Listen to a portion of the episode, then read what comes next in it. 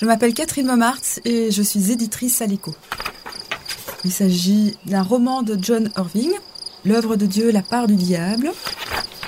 C'est un, roman qui se déroule dans le Maine des années 30 et 40. On y retrouve deux personnages centraux qui sont le euh, docteur Larch et euh, Homer Wells.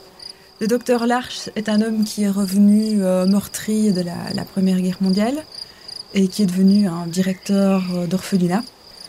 Sauf que dans cet orphelinat, il pratique également des avortements. Il se fixe quand même une certaine règle, c'est-à-dire que les femmes qui se présentent à lui, euh, il accepte de les avorter uniquement si elles n'ont pas encore senti euh, de vie dans leur ventre. Maintenant, si elles sont arrivées à ce stade-là de leur grossesse, il leur propose de terminer leur grossesse et il garde alors le bébé à l'orphelinat. L'autre personnage principal, Homer Wells, c'est justement un de ses enfants abandonnés. Contrairement aux autres enfants de l'orphelinat, lui ne veut absolument pas quitter le nid.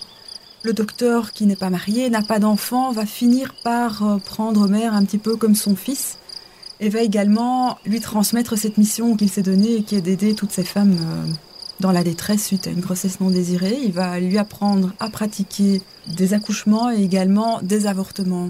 Arrive le moment où Homer commence à avoir des problèmes de conscience par rapport aux avortements et à l'occasion de quitter le nid. Eh bien, ce qui m'a vraiment fait vibrer dans ce livre, c'est le personnage du docteur Larch.